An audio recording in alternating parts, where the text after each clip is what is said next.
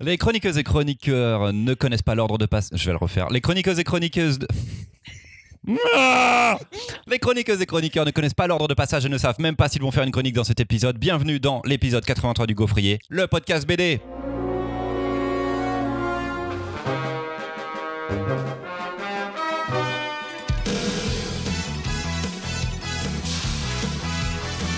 Recette pour un gaufrier d'exception. Sélectionnez votre meilleure Louise. Mélangez une dose équivalente de mimoun. Incorporez lentement de la marion. Saupoudrez d'une pincée de charlotte et assaisonnez selon votre envie de Baptiste. Et servez le tout accompagné d'une bonne bouteille de Christopher. Dégustez le tout sur le pouce dans les transports ou bien installez-vous dans votre meilleur fauteuil un dimanche après-midi. Bon appétit. Les auditeurs et auditrices l'attendaient avec impatience, et nous aussi, mais surprise Cela ne va pas arriver ce dimanche. Les amis, c'est la première fois que nous devions être tous les six réunis pour enregistrer le gaufrier, mais suite à une otite, Louise est clouée au lit. Nous voilà cinq. Salut les copains Salut. Salut Tant pis pour cette fois, on espère que ce sera faisable bientôt. Louise était au salon de... Elle était où? Francfort. Francfort Francfort. pour négocier des livres et tout euh, dans son métier et elle est revenue un petit peu fatiguée et malade. Pour fêter notre première réunion ratée tous ensemble, j'ai laissé chaque membre de l'équipe choisir le titre qu'il ou elle voulait défendre pour cet épisode et le suivant. Mais comme on me traite régulièrement de dictateur, afin de ne pas déroger à ma réputation, je n'ai prévenu personne de qui passait quand, ni dans quel épisode. Le tout afin de vous laisser dans un état de peur constant pendant les trois prochaines heures. Là, par exemple, Louise ne sait pas qu'elle aurait dû faire sa chronique de RIP tout de suite. Mais c'est pas Louise qui va la faire du coup. Donc il va falloir qu'on improvise une chronique sur RIP. Parce que Louise voudrait nous parler de RIP, la série chez Petit à Petit. Est-ce que quelqu'un veut se lancer? On a tous lu la BD au bout d'un moment là. On a fait les 5 ou 3 tomes. Il va falloir se lancer. RIP, c'est l'histoire. De... d'un mec. Ils sont plusieurs en fait. Ils sont plusieurs. Et euh, ils ont un C'est boulot quoi leur qui est trop métier cool. Bah voilà, faut commencer par là, je pense. Ils ont un boulot qui est trop cool. Ils euh, s'occupent de ramasser les cadavres des gens qui ont été oubliés. Non Ils ramassent pas les cadavres, ils ramassent les affaires des cadavres. Ils ont pas le droit de Ah toucher ouais, aux cadavres. ont le la droit de maison. toucher aux cadavres. Ils cleanent la maison En fait, ils cleanent la maison et récupèrent les des affaires gens qui ont été qui valent potentiellement cher pour qu'après elles soient stockées, rangées, sécurisées avant peut-être les reventes ou les trucs de. Au cas où il y ait des gens qui les réclament, au cas où il y ait des héritages. Et on commence par avoir l'impression qu'ils vident la maison après la catastrophe. On va commencer à avancer quelques pages et à se rendre compte qu'on a une fière équipe euh, avec plein de personnages très différents les uns des autres, mais que parfois, ils sont avec des corps, ce qui n'a aucun sens. Mmh. Et là, on avance un peu plus dans le mystère. Et dans le, et dans le crado. Et ça pue. Et ça pue parce que des fois, il y a des gens, ils sont morts depuis la veille, ça va, c'est pas un souci. Mais des fois, la mamie, elle est collée au lit parce qu'elle est là depuis un an et demi et qu'il y a plein de gens qui l'habitent. C'est surtout dans ces cas-là qui sont, qui sont appelés. Et ça paraît, enfin c'est très très crade, il y a des mouches partout et tout, ils sont dans des combis de, de scientifiques euh, de mortuaires quoi, on va dire un petit peu. Faut pas qu'ils respirent trop parce qu'il peut y avoir plein de maladies en plus. Et on suit toute une équipe de ces mecs dont on ne- n'a pas le nom, hein. on sait pas ce qu'ils font comme métier exactement, ça c'est assez étrange. D'ailleurs, est-ce que ça existe vraiment? Est-ce que ça existe? Je pense que oui. Est-ce que ce que eux font est légal? Ça, c'est une question que je me pose depuis le premier tome. Sachant, bon, c'est une, c'est une bande de potes. Tous les soirs, ils vont boire des coups. Euh, Enfin, c'est c'est des potes. En tout cas, ils bossent ensemble. Ils vont, ils vont boire des coups ensemble. Il y a les taiseux, il y a les bavards, il y a les chelous. Euh, mais quand l'histoire commence dans le premier tome, leur patron leur dit qu'il y a une bague qui a disparu la veille. Parce que nous, dans le premier tome, on suit un personnage qui s'appelle Derrick, euh, qui a une vie que- bon, qu'il aime pas trop, on va pas se mentir. Il, il- il bosse autour de cadavres et tout, ça lui plaît pas. Et un jour, il constate sur une petite table de chevet à côté d'un cadavre une bague un petit peu rutilante et il décide de la gober. Parce qu'ils sont fouillés, bien sûr, quand ils partent de la maison, ils ont rien droit de voler. C'est légal, normalement, ce qu'ils font et c'est stocké et c'est très, très, très réglementé. Donc, ils piquent, euh, ils piquent la bague dans le, dans le gosier pour aller l'expulser quelques heures après. Et le souci, c'est que ça se voit. Et après, les emmerdes commencent. Ça, c'est juste le premier tome. Mais plein d'autres choses vont commencer à s'imbriquer. Enfin, ils ont tous une personnalité un peu étrange. On, a le mec euh, clairement raciste, mais qui est en même temps super peureux. On a le petit gars d'une trentaine d'années qui est très renfermé sur lui-même et qui est obsédé par un cadavre qu'ils ont trouvé il y a pas super longtemps. On a leur, euh, ami ou on ne se pourrait pas dire mais fanette qui tient le bar dans lequel le PMU dans lequel ils vont boire des coups tous les soirs et il y a ce nouveau euh, enfin ce nouveau mec Ouh, j'ai spoilé un truc ce nouveau personnage je vais le biper je vais le biper je vais le biper et il y a ce nouveau mec Ahmed qui arrive euh, pour son premier jour au moment où la BD euh, commence et qui est justement sur la scène au moment où Derek oublié Maurice. et il y a Maurice Maurice. le vieux Ouais, l'ancien euh, taiseux. pas très bavard Maurice Et le personnage du tome 2. Maurice, c'est le personnage du tome 2, oui. Ouais. Car, en réalité, Oui. chaque tome est centré sur un personnage différent. En fait, on va circuler autour de à peu près la même histoire, mais vu de points de vue différents, et surtout rajouter des intrications, des imbrications, des choses, des intrigues au fur et à mesure. Et on se rend compte que le scénariste, Getz, a en fait placé tout un univers autour et tous ses pions pratiquement dès le premier tome, alors qu'au départ il devait faire un one-shot, mais finalement ce sera six tomes, le cinquième vient de sortir, et euh, à la manière d'un Sin City, on va dire. À chaque fois, on a, on gravite autour d'un même, d'un même cœur, et puis on développe avec les personnages qui sont autour. Juste pour plaisir de te contredire, c'est pas Moniel c'est le scénariste et Gates le dessinateur? Je crois pas. Ah merde. Bon bah voilà. Non, non, Gates, je- c'est, c'est Gates, c'est le, c'est le directeur éditorial maintenant de Petit à Petit je Petit. crois, et il est scénariste. Non, non, c'est lui le scénariste. Ok. Et Julien Monnier, le dessinateur. C'est Ça, hein Oui, c'est tu, ça. tu les as eu en dédicace il y a pas longtemps en plus. Exactement. Mhm. Oh, Mimoun, est-ce que tu viens de te faire sécher Bah C'est vrai. hein. Ça arrive. J'ai voulu tenter le coup. En prêt, quand même, en prêt gaufrier, on a Ouais. quand même dit que, que, que quand Mimoun n'était pas là, il nous manquait quand même beaucoup d'informations culturelles. Tu peux dire de- des voilà, bêtises. et- Il revient, il n'est pas à son top, hein, il part en oh intox là là direct. là là. 5 tomes parus chez Petit à Petit, Gaëtz au scénario, Julien Monnier au dessin. Euh, Est-ce que vous voulez rajouter quelque chose avant qu'on commence sur euh, ce que nous pensons de cette bande dessinée? Marion Et ben, euh, cool découverte. Moi, je l'ai- j'ai lu les trois premiers pour l'enregistrement. Ah, comme moi. que je n'avais, voilà, je- j'étais passée complètement à côté de ces titres-là. J'ai commencé le premier tome en me disant est-ce que je suis en train de lire de la chronique de vie glauque? Parce que vraiment, dans les premières pages, on a l'impression, et je vous dis bien, c'est une impression très nette, que tout ça est legit et juste c'est des, un peu des cassos qui font un boulot de cassos et on va les regarder interagir les uns entre les autres. C'est quoi cette BD dont on avait parlé? Macadam Byzance, un petit peu, tu que- vois dont tu avais parlé. Complètement toi. Et, Je suis très aussi. décentré de moi-même. Et en fait, on comprend très rapidement qu'il y a beaucoup d'autres enjeux que ce qu'on a l'impression dans les premières pages. C'est quand même bien, bien glauque.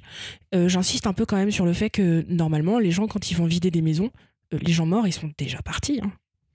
Normalement. Tintin. Je lis le premier tome, je suis très curieuse de voir la suite. Je lis le deuxième tome et là, ça prend une autre ampleur. Le troisième tome, on va carrément dans d'autres sphères. J'ai vraiment hâte de lire le cycle en entier.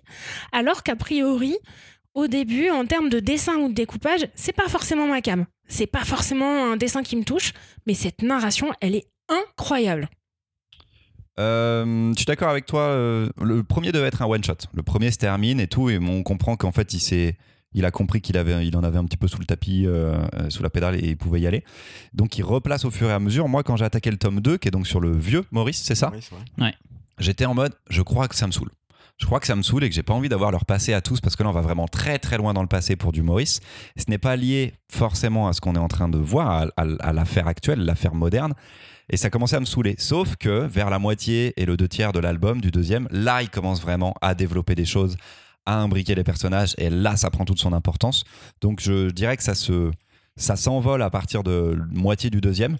Mais en effet, quel univers de ouf et tout. Le dessin, vraiment crado, des, des couleurs euh, verdâtres, euh, jaunes, même les bleus, les verts, ils sont chelous, il y a des violets, c'est pas... Vous le voyez dès les couvertures, mais euh, dessin très franco-belge, presque classique quand même. Mimoun, on, on peut pas dire que ce soit... Non, non, c'est classique, mais Ouais. c'est- c'est ultra bien réalisé. C'est ce qui fait que dès le premier tome, ça a attiré le regard de- des clients. Et puis la recette est. Enfin, c'est réussi, c'est bien construit, c'est glauque en étant drôle, c'est jamais vulgaire.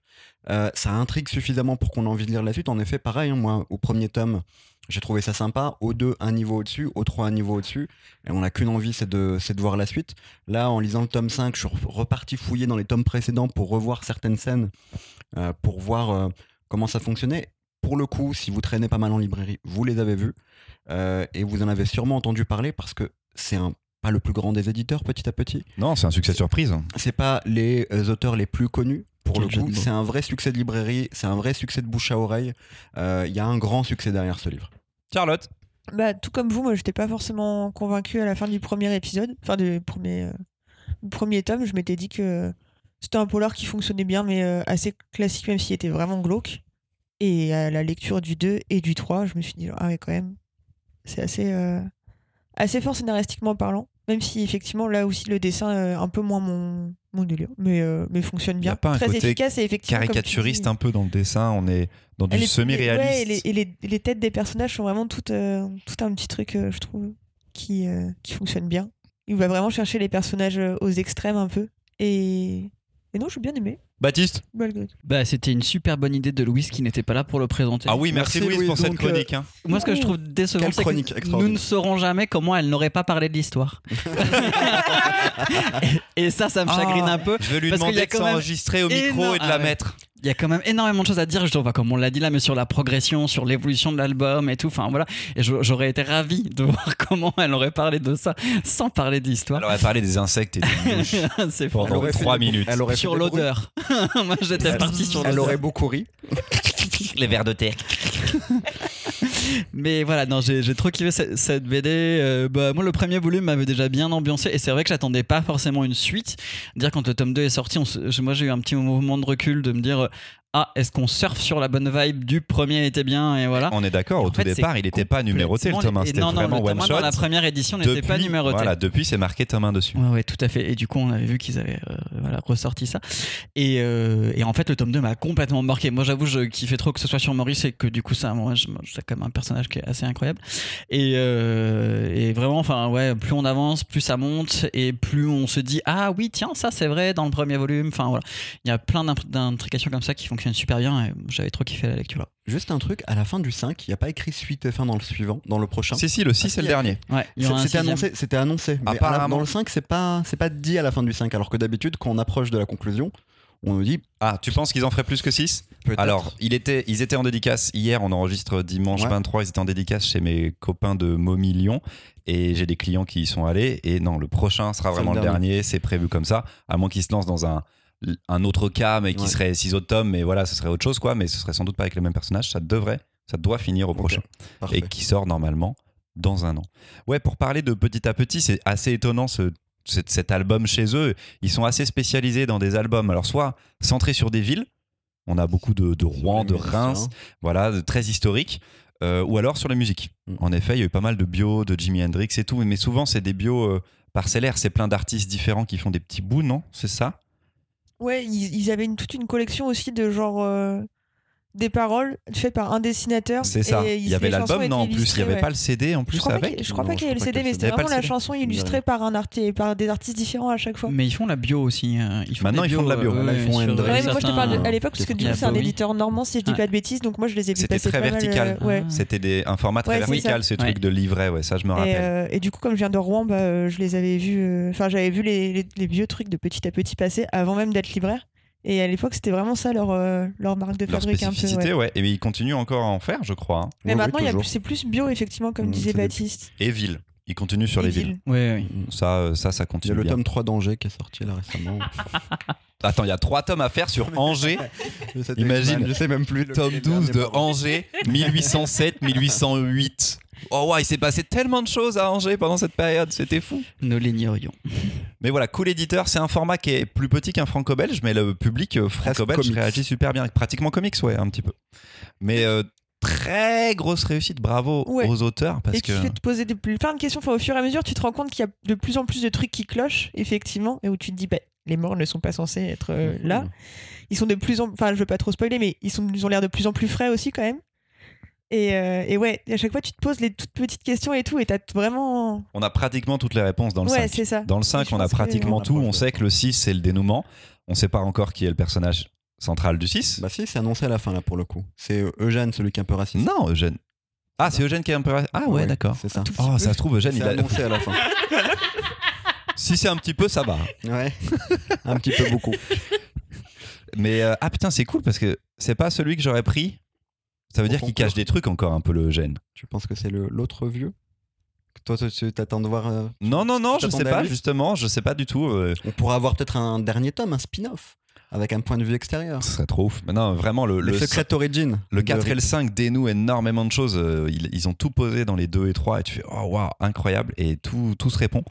Très très bon euh, niveau de scénarisation. C'est vraiment très très chouette. C'est bien construit. Et moi, j'aime- j'ai encore plus apprécié dans le 5, je sais pas si j'en ai autant profité dans les précédents, les citations qu'il y a entre les, entre Oui, les je suis totalement d'accord. J'en ai plus profité dans le 5 que dans les précédents. Exactement, ça m'a beaucoup plus marqué aussi. Des fois, je, je m'en foutais total. Et là, j'ai trouvé ultra pertinente et j'allais vers elle en tout cas.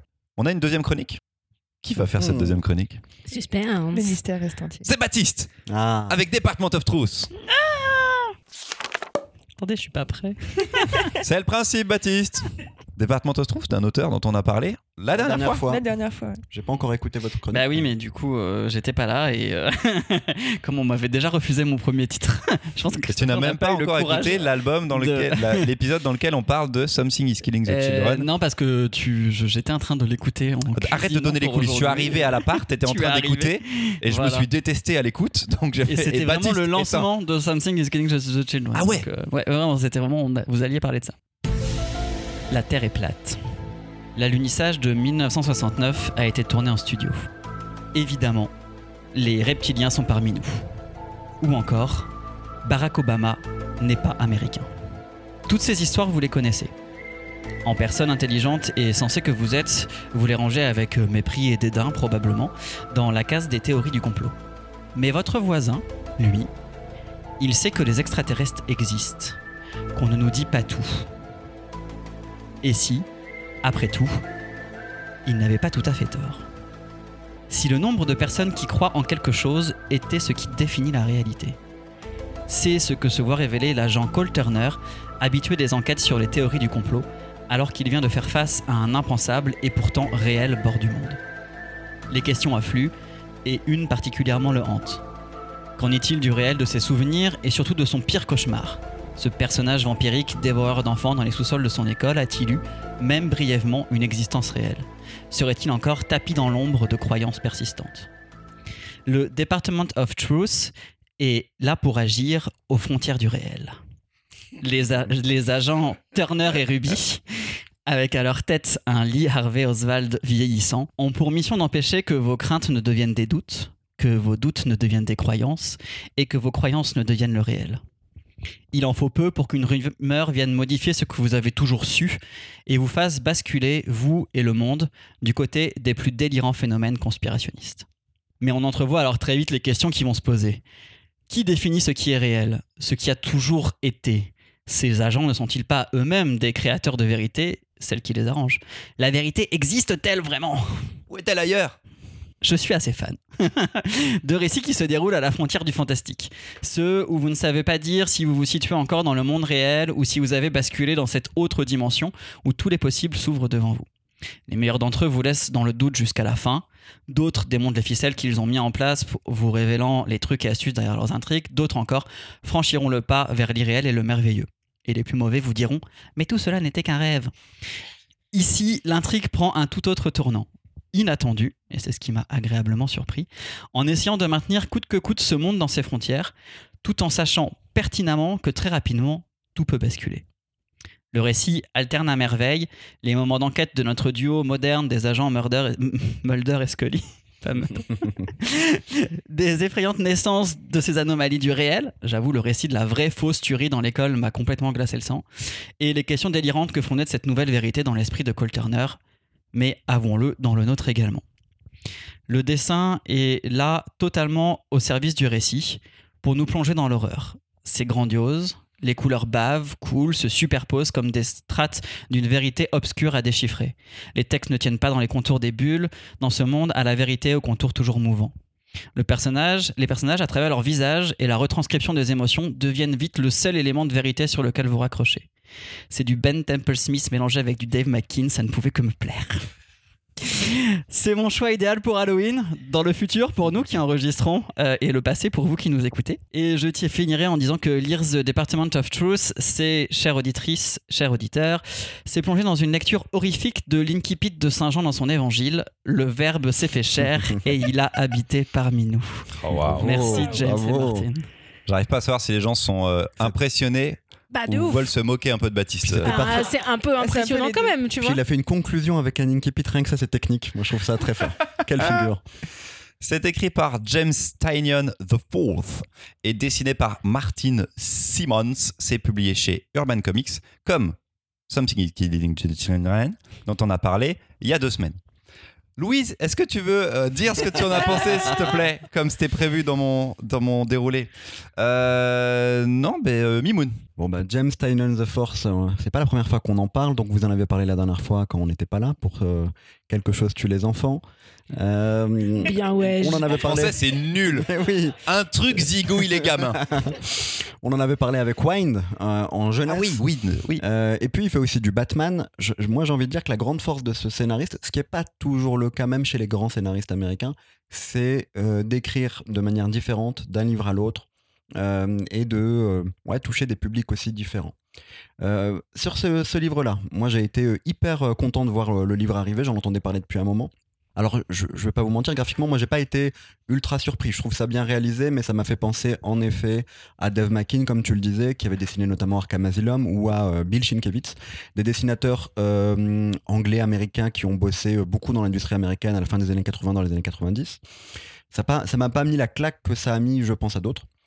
Après, je dois avouer que le tome 2, j'ai commencé un peu à me, à me perdre et à m'ennuyer, à perdre en tout cas le, le plaisir de lecture que j'avais eu dans le 1 sur certains passages du tome 2.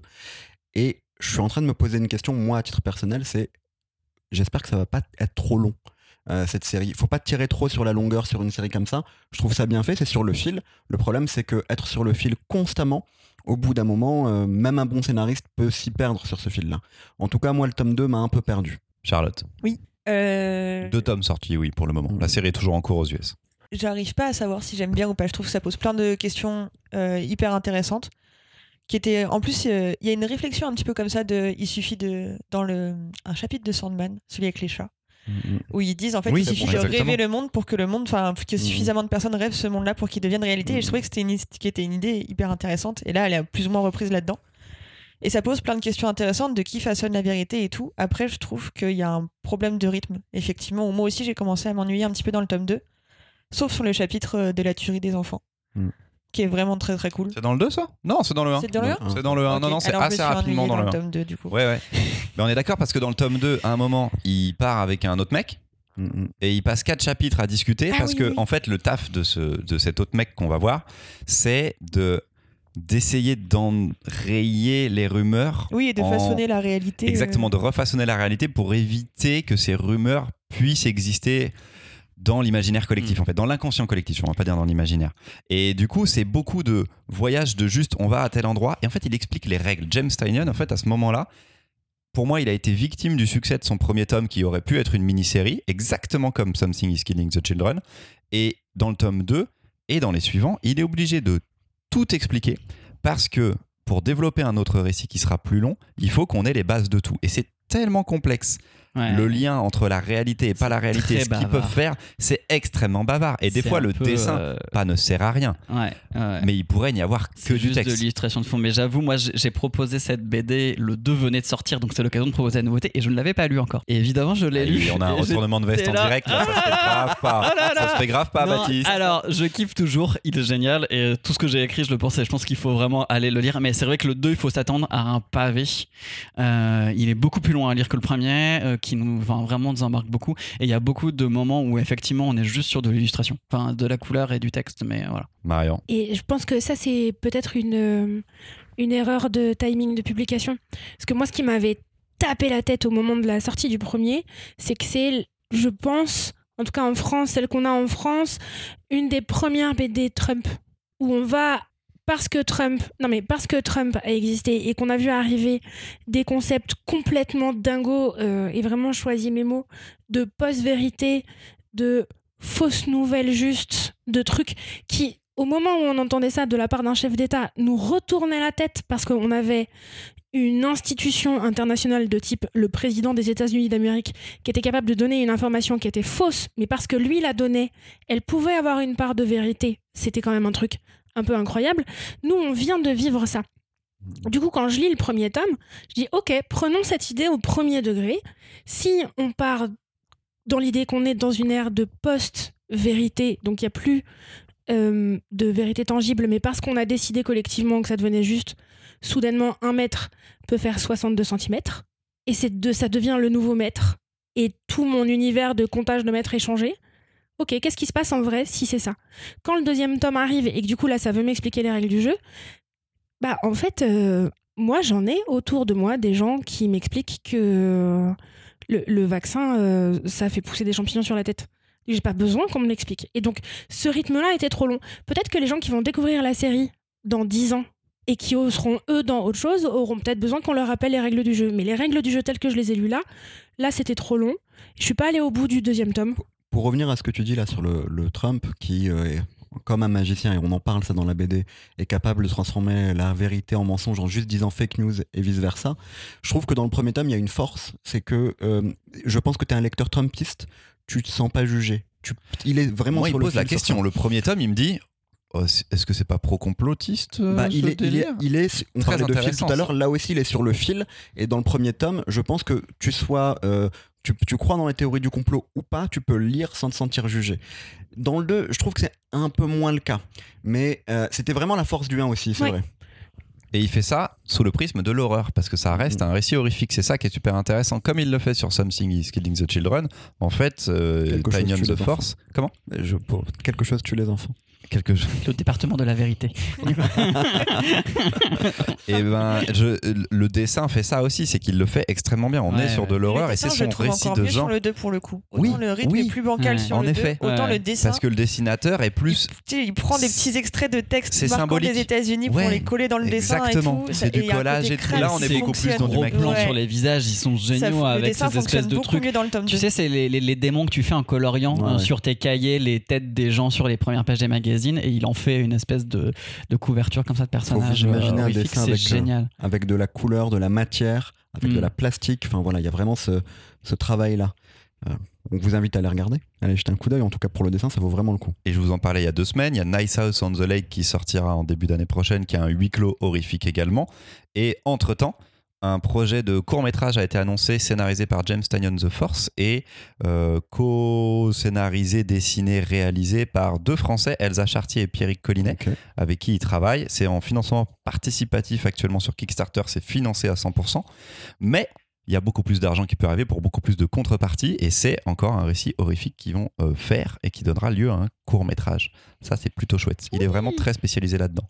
Et Wind Autumn 3 est fini de publier aux États-Unis, donc ça devrait arriver très vite en France. Yes. Donc on est bien convaincu par le James Tignon quand même. Yes. Ça reste super intéressant, même Ouais. si c'est long à lire, mais c'est moins une BD sur le deuxième tome. C'est ça qui me dérange, c'est que il veut mettre son fil rouge, que le personnage est un peu paumé parce qu'on se recentre principalement sur ce personnage principal qu'on a nous via via son passé. Mais putain, c'est long, ça prend la moitié. manuel de jeu de rôle en fait. C'est-à-dire Mais oui. C'est un peu le, le- le kiff que j'avais quand j'étais ado de lire un manuel de jeu de rôle sans jouer au jeu pour le moment, mais d'un truc qui prépare en fait. Exactement, il te donne Voilà, les règles. Après, c'est long, mais euh, c'est cool aussi. Ah oui, il faut que, ça, faut que ça décolle. Parce que je sais pas si vous vous rappelez d'une Ça série, ça n'a rien à voir, mais je sais que tu t'en rappelles bien, euh, Baptiste. Platinum End, où il y avait des règles à chaque tome, ça n'a jamais décollé jusqu'au enfer. 13 Ça n'a jamais décollé, c'était un Ah, non, enfer on a- ce on a manga. arrêté de la lire d'ailleurs. Un manga par les auteurs de Death Note. Leur première vraie plantade en plus, ça. C'était vraiment ouais. Mm. Est-ce qu'on ferait un petit. Oh Baptiste Il m'a coupé. Il y a un petit temps mort. Les toilettes sont en train de fuir. Il faut que j'aille retirer la chasse. Il nous manque un micro, j'avais annoncé qu'on aurait assez de micros, c'est totalement faux. La euh, table de mixage ne permet pas du tout d'accueillir plus de 4 micros, je suis nul en technique. On a dépensé des sous pour rien, c'est pas grave. Voici le moment du jeu Mimoun s'est bien positionné, il a son micro bien devant lui. Le jeu est le jeu euh, des enchères, les jeux du au moins. Euh, cet épisode, c'est un jeu collectif, c'est très facile. Je vais vous demander de collaborer pour me donner le maximum de bonnes réponses à la question que je vais vous poser. Je vais vous donner un objectif quand même et on va voir si vous êtes d'assez bons libraires pour atteindre l'objectif. Par exemple, première question. Ça va être à la volée et vous aurez du temps pour y répondre. Hein, c'est pas un jeu de rapidité. Saurez-vous me donner au moins 30 séries de bandes dessinées européennes longues de plus de 15 volumes? Oh god. Allez, Allez, on y va. Je vais essayer de compter au fur et à mesure. Sillage. Dans les micros, ah non, il y vous en a plaît. 21. J'avais pensé à ça. De plus de Non, mais 15 volumes. de Non, mais plus, bon. Ah oui, 15, oui, plus pardon. de 15, c'est bon. Sillage. Les Tintin. tuniques bleues, Tintin. Les tuniques bleues. Alix, les Alix. Schtroumpfs, Luc et Luc, Les Schtroumpfs. Pierrot et Lucky Luke. Fantasio. Spirou et le Fantasio. petit Spirou. Le petit Spirou, oui. Boulet Bill, Boulet Bill. Et profs. Pierre-Louis, on est à Johan et 15. Pierre-Louis. Johan et On est à Valérian. 10 là. Calvin et Européenne, on a dit. Euh, Oui. Valérian, les complaintes des Landes Valérian, perdues. les complaintes des Landes on perdues, je. On a l'accepte. déjà dit les Complainte, j'accepte. Euh, du coup. euh, T'as compté les profs? Non. Bah, si personne me le dit, après je peux pas compter les profs en fait. Landfest. Landfest. Troll de 3. Oui. Euh, les nains, les trolls, les elfes. Les nains, les, trolls. Les orques et des gobelins. Vas-y, prends ce que tu veux. Euh, orques et gobelins. T'as compris On est à. Les mages. Euh, on est à 24, je crois. Non, mage, on est à plus de 15 Non, pas encore. Non, non, non, non, non, non, non, non. Comment s'appelle l'autre? Les maîtres inquisiteurs. Non, ça s'est arrêté avant 15. Il pas, C'est fini, c'est fini, mais. Non, non, non, non. ça Je peux pas vérifier en direct. Les forêts d'Opale. Ok, j'accepte les forêts d'Opale. Chronique. Bug Danny, très bien. Tanguy et la verdure. Tanguy et la verdure. Allez, on part en aviation. Michel Vaillant. Michel Vaillant, les tutures et les navions. La moto? Non, personne en moto Non, il y a. Joe Bartim. Il y en a pas 15. Il y en a pas 15 Joe Bartim Gaston? Ouais, on en a 19. Gaston, c'est bon. Je crois qu'il en manque deux mais- et vous serez pas mal. Ça se trouve, je suis à 5, pas bon. Mais donnez-moi le maximum. Deux Ah, Ah, Vous allez peut-être pas les avoir, il en si, manque si, deux. Attends, on va trouver, on va trouver, c'est Si, sûr. si, si, si, si. Peut-être. Mélusine. Ah Mais- oui, les chroniques de la lune. Noire. Mélusine. Mélusine, Chronique de la Lune Noire, bien joué. On est à 30. Allez-y, donnez-moi du petit rab là. Donnez-moi du petit rab. Atalante. Dreamland. À Tarente. Ah ouais. Dream- Oh. Ah ouais, il met du manga français, il est. J'ai dit franco-belge. Ah non, j'ai dit bande dessinée européenne. Non, je le compte pas. Bah, c'est de la bande dessinée européenne. Tu le ranges dans quel rayon? Manga. Ok. Spirou Mais c'est une bande dessinée européenne. Garde, garde-le parce que ce sera ma question d'après. Spirou Euh, Spirou et Fantasio, c'est dit. Ok. C'est dit au début. Ah oui, c'est vrai. Les petits hommes. Ah ouais, plein de classiques chez Dupuis quand même, on va pas se mentir. Même un Largo Winch ne m'a même pas Philémon, été on donné. pas à 13. Largo Winch 13. 13. 16 pour Philémon. Ouais, Très Philémon, bien, 16, Philémon. Philémon Largo Winch, 16, très bien. 13. Ouais, Largo Winch 13. Le tueur. Ouais. 13 de la première série, 4 de la deuxième, donc ça marche. Vrai, il y en a masse. Ok, bien Jérôme joué. K. bien- Jérôme Blache. Jérôme, Jérôme Blache. Dodier. C'est vrai. Le Scramustache, j'ai envie de Ah, rajouter. bien joué, le Scrum Mustache, très bien. Rappelez-vous vos rayons jeunesse, rappelez-vous vos rayons jeunesse. Yoko Tsuno, Comment Yoko Tsuno, voilà. bien sûr, qu'on va bientôt faire en chronique, un jour peut-être. Bonjour, Inch'Allah. Bah, Kid Paddle. Parle pas dans le micro, Charlotte, fais une bruit, Paddle, vas-y, bien sûr. Qu'est-ce que tu disais peut-être après Elle partage le même anniversaire. Si elle partage le même anniversaire que l'auteur de Yoko Tsuno. D'accord. C'est super intéressant, les gens veulent savoir ça, Charlotte. C'est ça comme ça qu'on crée du lien, tu vois. Et comment tu sais que t'as le même anniversaire que Parce que j'ai regardé qui de connu était né un 17 novembre. Et il y a qui d'autre? Euh, D'autres gens, mais qui m'ont moins marqué que. Britney Spears, mais c'est vraiment, c'est vraiment le loup qui l'intéresse, quoi. Tu vois, c'est vraiment l'auteur de Yoko Tsuno. Ok. Bon, on n'a pas dit. le- j'ai- dit Alix tout à l'heure, mais pas le front. Perceval. Percevant. Percevant. Percevant. Ah, Tous ces vieux papyrus. Papyrus, il y en a plus de 30. Parce que j'ai pas noté les bonnes réponses, mais moi je peux jouer un petit peu là, Ah tu non, vois. J'ai failli dire une connerie. Vas-y. J'ai failli dire ElfQuest. Non, non, non, c'est pas, c'est pas du tout. euh, C'est américain, ElfQuest. C'est vrai. Ah oui. Ah ouais. Mais c'est vrai qu'il y avait eu des, des grands, des tomes chez Vent d'Ouest en Mhm. petit où il y en avait bien, il y en avait des longs. Euh, c'est tout? Bah, On est pas mal déjà. Hein. Ah ouais. Donc la question, c'est chez les Japonais maintenant Titeuf. Ah, Titeuf. Titeuf est au-dessus de 15. Paddle Game aussi. Over, j'ai dit. Kid Paddle Game Over, on n'a pas dit, je crois. hein. J'ai dit Si, ça, si. mais Ah ouais t'avais pas entendu. ouais. Eh ben, euh, Jérémy, si t'as compté euh, notre, notre arbitre, non, je crois qu'on est bien au-dessus de 30. J'ai une deuxième question. Pouvez-vous me donner au moins 20 séries de manga longues d'au moins 40 volumes? Dragon Ball, Naruto. Toriko, One Toriko Piece. 3, One Piece, Bleach. 4, Fairy Tail. Bleach, Fairy Tail. My Hero Academia. Mm. Ah non, pardon, 34 pour le moment. Oui, bah au moins. Ah oui, Ah, non, oui, c'est ça. 40, Oui, j'ai dit 40. Hajime no Hippo, Oui. Jojo Bizarre Adventure, JoJo's Bizarre Adventure, on est à 8. euh, C'est dur en fait. Kuro. Food Wars, il y en a 42, non? Il y en a 40. eh, IQ, il y en a 45. Food Wars, je pense qu'il y en a 45 aussi, me de mémoire. ouais. Food Wars, j'aurais dit un peu moins quand même. hein. Ah, j'aurais dit 40. J'aurais pas dit 40. Je le compte pas encore. Ok. Je suis à 9. Ben, Détective Conan. Yari qui a fait son sang. Berserk. Berserk, bien joué. Euh, T'as dit au moins combien Vague- 40. Ah, putain, Au moins Vague- 40. Non, Vagabond, on n'y est pas. Non, Vagabond 37. Villain Saga, on est à 26. Ah, c'est dur, hein C'est pas simple, ouais. Euh, J'ai dit Toriko, ouais. ouais. Euh, un truc qui est. Le truc avec les voitures, là. euh, Ah, avec- Initial D. Initial D. Initial D. bien joué. Bien joué. Mais si, ce... G- Gintama. Gintama. Gintama. Gintama, on est vers 70 là, Euh, Gintama, ouais, je crois. hein. C'est pas 86, mal, hein crois, même, non Euh, Digrayman Je crois qu'on. Ah non, on n'a Ah pas bon passé les 40 encore. Non, j'ai un doute. C'est en pause depuis bien longtemps, ça. 39 Un truc comme ça. je vais regarder en même temps. Je suis à 13. Je suis à 13. Marion ne veut pas participer à ce jeu. Non, mais je pense que moi, je vais être à court. Tu m'as dit quelle série Ginta... Non, pas. Non, Gintama, c'est sûr. Putain, que cette série, on nous dit qu'elle doit finir. On est à combien là? Euh, vous étiez à 13. Ah, Il merde, faut qu'on en dise combien? Bah 20, Non. ce serait pas mal. hein. Ok. Il nous en manque. J'ai vérifié, il y en avait 20. hein. Enfin, j'en j'en ai trouvé 20 dans la, dans la librairie. Ben, 28 tomes coup, pour euh, si on, Ah, bah, si on triche avec des anciennes éditions, euh, Lone Wolf and Cub, Non, non, non, non, Mimoun, eh non, ben, Mimoun. si ça passe, frère. Ah, Ok, ça passe. L'édition originale, c'est. Combien Il y en a. Ben, il y en a. Ah non, c'est 40. 40. pardon, Ah, non, pardon, non, non, non, non, non. je sais pas, Plus de Vincent. 15, t'as ça va, et 20 et Oui, tout, oui, non, mais non, c'est pas raison. 40. Moi, j'en ai un, mais. euh, attends. Vas-y. Non, c'était. Ah non, c'est pas 40 tomes. Fly, c'était 37. Il y en a combien de Blue Exorcist? Non, il y en a moins non, de 40. je pense pas, mais c'est pareil, Hunter Hunter, on est à 36. Il y a pas des shoujo qui sont très longs? Va. Step Up Love Il Story. y en a combien de Sawako Je sais plus. Non, on n'est pas à elle est 40. pas à 40. Non, Non. Shoujo, moi je connais pas de Shoujo qui dépasse Et les 20 attends. volumes. Ouais. Mais non, mais c'est. quasiment pas, bah, par il faut nana. qu'ils sortent ensemble. Yu-Gi-Oh, il y avait combien? Je crois qu'il y en avait moins. hein. Ouais, Yu-Gi-Oh, il y avait moins. Ah, je Bon, sais si pas, on c'est une prend bonne tous question. les Pokémon, ça fait. Ouais, Pokémon, ok. Tous les arcs Oui, de tous Pokémon. les. euh, att- euh, comment ça s'appelait ce truc chez Ototo là? Tous Parce les, que- tous les Sword Art Online. Non. Coq de combat s'arrête à 34 Ouais, 34. Ouais. Ah ouais, putain, c'est une longue 34. série ça aussi, mais non. Et euh, Free Fight et son, et son spin-off. Il y avait Ah. séries. Ah, avec le. Je sais pas alors. pour le Gantz. coup. Bah, Ça Gantz, faisait pas 36. 40, il y en a- Non, c'est 36. Gantz. 36. C'est Oh 36 là là. 36 Et je a me demande répété la même chose avec une euh, fin de Je regarde dans ma mangatech, mais euh, Get Bakers, au, Non. au Japon, il y en a pas plus de 40. Bon, on En a tout France, eu en pas. France. Non, on n'a pas tout eu sur On n'a pas eu la fin de Get Je crois Back qu'on n'a pas eu la fin de manga Get le plus long, Kurokome? Tu l'avais tu l'avais Ah ouais, on avait fait une 200, question, on avait fait 200 un tomes. quiz, le truc du flic là. Ouais, Kurokome, je crois. Bah oui, mais c'est jamais paru en France non plus, Mimoun. euh, on, Pas grave, t'as dit ça. manga, t'as pas dit paru en France je crois, non? T'as pas dit dans les. Non. J'ai dit d'au moins C'est 40 plus de volumes, c'est vrai, j'ai pas dit de pays. L'attaque des titans, non, hein, ça finit à Ouais, 34. Non, 34. Eh, C'est galère, hein. Ouais, je sais plus lesquels j'avais compté. J'espère que vous en avez d'autres à la maison. Vous êtes en train de nous crier des trucs de chez vous là.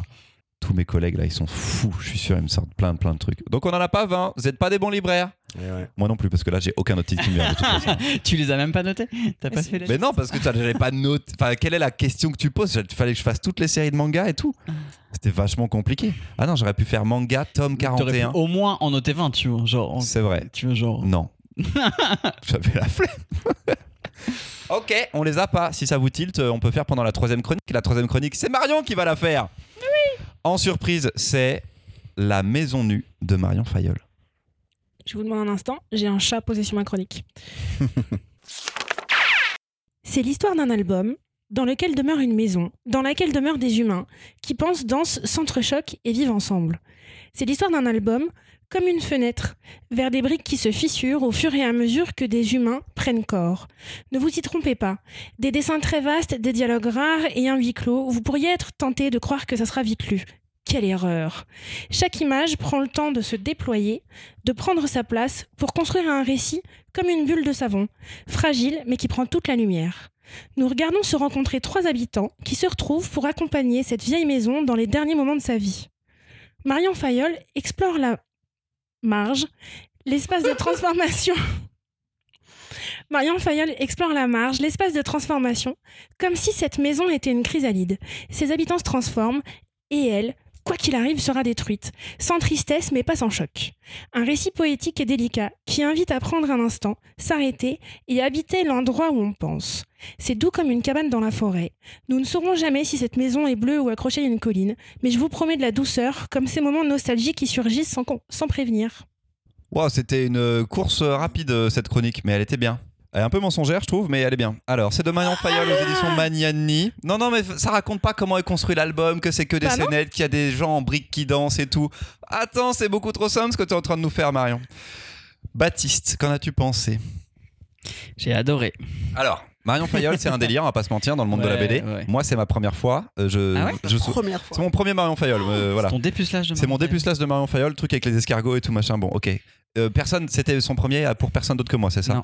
Ok, tout le monde avait déjà lu du Marion Ah, moi j'avais adoré La tendresse des pierres particulièrement et l'autre qu'elle avait fait dont j'ai oublié le nom avec. euh, Avec les histoires d'amour, j'ai oublié. euh, les amours suspendus. ouais, merci Charlotte. Les amours suspendus. N'empêche pas de parler plus fort, Charlotte, mais. euh, Et euh, un peu moins peut-être euh, ces petits coups de trucs qu'elle avait fait à côté qui étaient vraiment juste des scénettes. Donc je craignais un peu là d'arriver euh, sur euh, ce côté très scénette. Parce que là, on a des scènes Et c'est pas le cas d'habitude dans ces albums, c'est une Pas seule longue toujours, en histoire. fait. D'accord. Ça, enfin, dans La tendresse des pierres, c'est qu'il y avait un côté plus longue histoire.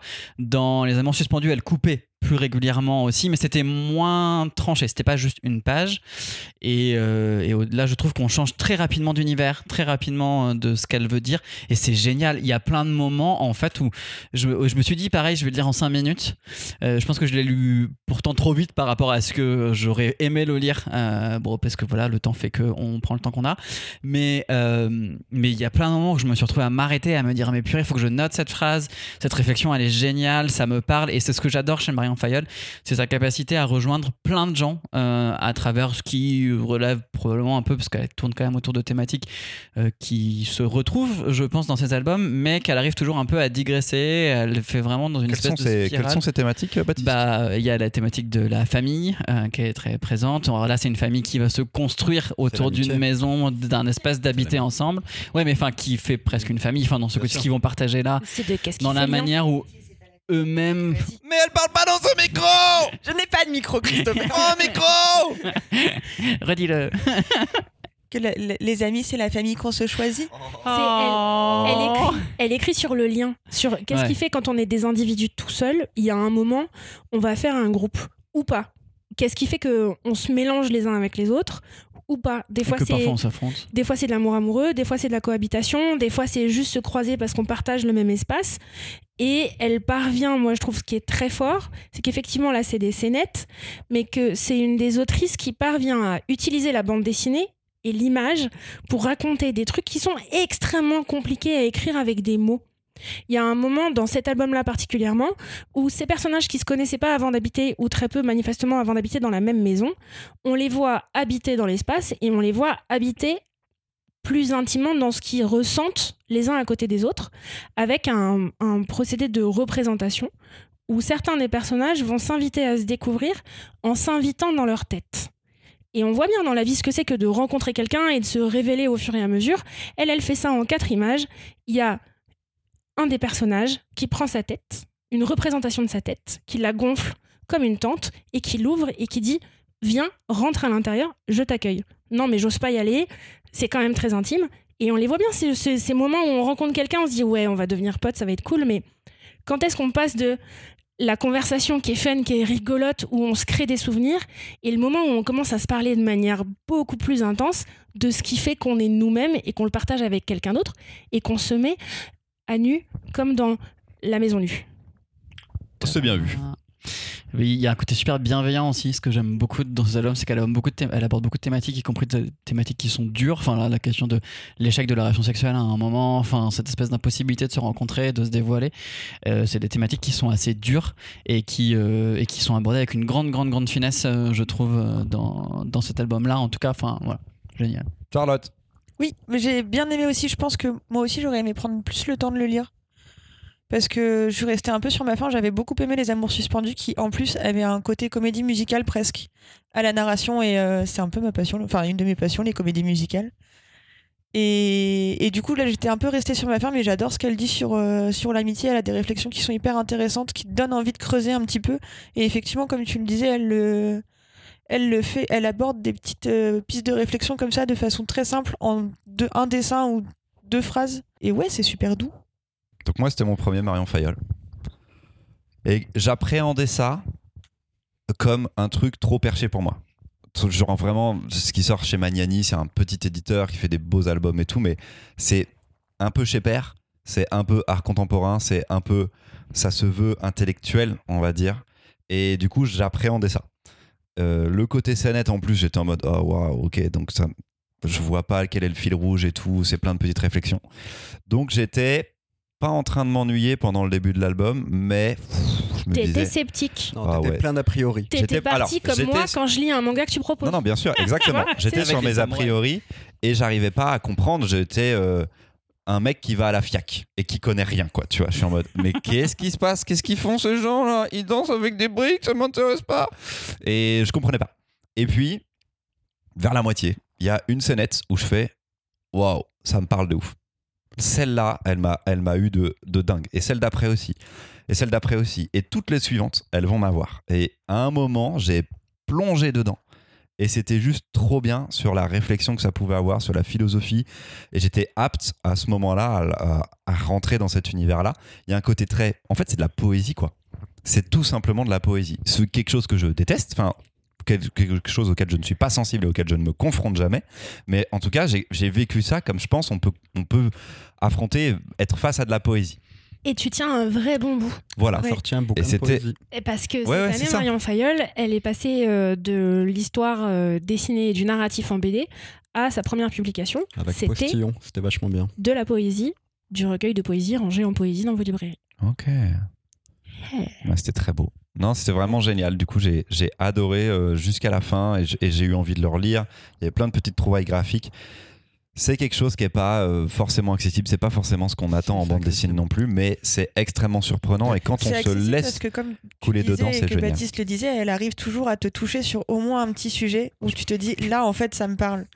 Et c'est ce qui. J'espère. Après, c'est des thématiques qui sont des thématiques de gens qui ont le temps de se poser des questions sur leur vie, tu vois. Donc, je dis pas que ça va parler à tout le monde, mais c'est extrêmement bien fait. Ce qui est bien, Christopher, c'est que tu vas au-delà de tes préjugés. Peut-être que plein de bandes dessinées euh, sur lesquelles tu as des préjugés, tu vas aller les lire maintenant et tu vas te rendre compte que finalement. Alors, sur la tolérance des bandes dessinées des autres, Mimoun, c'est pas moi qu'on peut reprendre en général. tout un monde. Ah, je pense que sur ceux que tu appelles les petits éditeurs, euh, je pense qu'il y a plein de choses euh, que tu peux La tester. fin du moment de douceur. Non, j'en ai, j'en ai testé plein, tu vois. Marion Fayolle, j'y allais pas, mais par contre, j'y suis allé avec plaisir, là, Mais- tu vois. Non, et elle sait faire du, de la poésie en dessin et ça c'est c'est vraiment très très fort. En fait, elle l'utilise euh, pour faire ses métaphores, ses images. Elle utilise de l'image. C'est sa grande force. Au départ, Marion Fayolle, ses premières BD, c'est que de l'image, pas de texte. Ensuite, dans La tendresse des pierres, elle introduit le récitatif, les textes, mais pas de dialogue. Et donc, dans la comédie musicale qui s'appelle Les amours suspendus. Pour la première fois, ces personnages parlaient, avaient des dialogues, donc on voyait l'évolution dans son travail. Là, dans celui-ci, alors moi, à titre personnel, c'est pas mon préféré parce que vous avez tous dit que vous auriez aimé le lire plus longuement. Bah, moi, j'ai trouvé ça trop court. Je l'ai trouvé bien. Et en effet, j'ai vu Oui, la bien sûr, il est la court. tendresse des pierres, c'est la famille. Euh, j'ai vu l'amour euh, et les réflexions sur l'amour euh, dans. Les amours suspendus. Et sur celui-ci, donc Si tu veux, dis-le plus, puis je te, je te montre, ferai au montage si ça te saoule, Charlotte. J'ai vu l'amitié, les amitiés, mais j'avoue que j'en voulais plus. Je le trouve bien, vraiment. Si, c'est, si vous avez jamais lu de Marion Fayolle, moi je vous conseillerais de commencer par La tendresse des pierres, qui est extraordinaire. Et comme on l'a dit, donc elle crée de la poésie avec son dessin, elle fait des choses que le théâtre ne peut pas faire, que le cinéma ne peut pas faire, parce que c'est du dessin. C'est de la bande dessinée, ou alors qui coûterait beaucoup, beaucoup, beaucoup. Euh, Il y a des choses qu'on peut, qu'on, peut retravailler. Il y a eu d'ailleurs des résidences et des tentatives, mais en fait on a reproduit d'elle que des scénettes, que des passages. Et puis celui-là tient complètement de la bande dessinée parce que euh, elle continue à interroger les liens qu'il y a entre les gens. Elle continue en permanence à réinterroger sa manière d'écrire, tu l'as précisé Mimoun. Dans celui-là, elle interroge la BD toute seule. Dans le premier quart, il y a une page, une fois que les personnages sont rentrés dans la maison, ils ont commencé à prendre, ils ont dit dans quelle chambre ils allaient arriver. Il y a un des personnages qui dit Moi, j'ai pas très envie de sortir mes affaires parce qu'on va devoir partir de cet endroit. Et il y a une case dans laquelle un autre des protagonistes attrape le mur du fond et nous représente la maison comme une vieille dame. Et d'un coup, cette maison devient vivante. Et d'un coup, à chaque fois qu'on va tourner la page suivante, on a l'impression d'être presque les murs porteurs de la maison et on les regarde à l'intérieur. Des fois, on les regarde par une fenêtre, des fois, on les regarde par une porte, des fois, on a une vue d'ensemble, des fois, on est très près. C'est extrêmement malin. J'ai un peu hâte de voir ce qu'elle va aller interroger après dans la construction du récit. En, en tout cas, les, les amitiés, euh, ils savent dès le départ que ce sera pas. euh, on le sait dès le départ que ce sera pas forcément long. Et en fait, c'est l'amitié qui vous fait du bien et les interactions avec les gens qui vous font du bien. Enfin, il y en a plein, il y a plein de types d'interactions dans celui-ci. Moi ça m'a vraiment fait penser à la chanson L'amitié de Françoise Hardy. Tu nous la chantes? Euh, là tout de suite là. Oh bah voilà, faut savoir. Il y a Non, pas je- Louise, on a fait du Dalida il y a pas longtemps. Mais oui, oui. non mais si- je, là je ouais c'était moi. Oui, je disais pas que Mais- c'était Louise qui ah avait oui. fait Dalida. Non non, là je. Je disais que t'étais genre, bien lancé sur la ma chanson. voix est pas chaud et tout. euh. Si vous êtes sceptique euh, comme moi sur Marion Fayolle, le lien que je pourrais y faire sur la philosophie, sur la poésie, c'est Tulipe de Sophie Guérif. Je trouve qu'on a des réflexions de vie qui sont assez liées sur la façon d'appréhender une BD en, en petites scénettes courtes, en petits moments, en petits chapitres. Et c'est en ça que ça peut résonner avec vous. Et je vous souhaite que ça résonne euh, comme ça a résonné en moi euh, à partir de la moitié. C'était trop bien. C'était trop joli. Merci Louise, Charlotte Baptiste, Mimoun et Marion. On se retrouve dans deux semaines pour un nouvel épisode tous ensemble, sans Louise. Et donc avec les chroniques de Mimoun, Charlotte et moi-même. Euh, mais dans quel ordre? Ça, c'est- je garde encore le mystère. D'ici là, retrouvez le gaufrier sur les réseaux sociaux Instagram, Twitter et Facebook. N'hésitez pas à y partager nos contenus et visuels si vous souhaitez nous soutenir. Donc là, quand vous parlez entre vous, parlez dans les micros par contre. Ça ne me dérange pas. Et vous pouvez également nous aider avec un don de moula via notre page Tipeee afin que l'on puisse continuer à faire les épisodes. Ciao les gaufrettes, lisez bien Ciao, ciao. Dans